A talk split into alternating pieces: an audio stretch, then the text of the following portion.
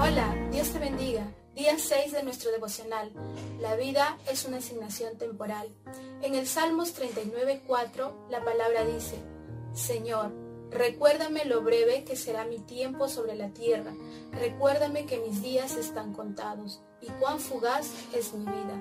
Cuando salimos de vacaciones o llegamos al final de un año, queremos que los días pasen lentos para poder disfrutar más. Sin embargo, estos deseos no influyen en la duración del tiempo. Nuestra vida en la tierra es temporal y para hacer buen uso de tu vida no debes olvidar dos verdades. Primero, la vida es extremadamente breve en comparación con la eternidad. Y segundo, la tierra es solo una residencia temporal, porque no estaremos mucho tiempo en ella, no es nuestro destino final.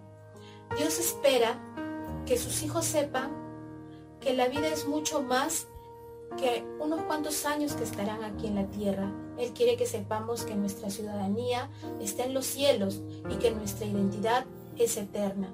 Por eso, como creyentes, nuestra manera de pensar debe ser distinta a los demás, no adoptando valores, prioridades, estilos de vida del mundo, ni coquetear con las tentaciones que éste ofrece, porque es adulterio espiritual.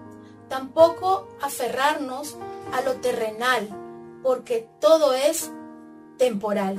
Cuando entendemos que la vida está establecida temporalmente en esta tierra, el interés por las cosas de este mundo pierde control sobre nosotros porque sabemos que nos preparamos para algo mejor.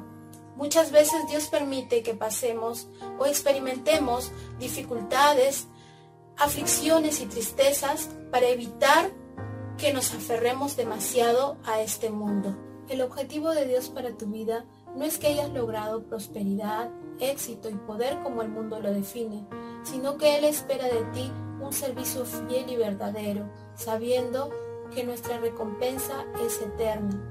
Así que cuando la vida se ponga difícil, te embargue la duda y te cuestiones si vale la pena o no sacrificarse por Cristo, recuerda que aún no has llegado a casa y que en la muerte no dejarás tu hogar, sino que irás a Él. Bendiciones.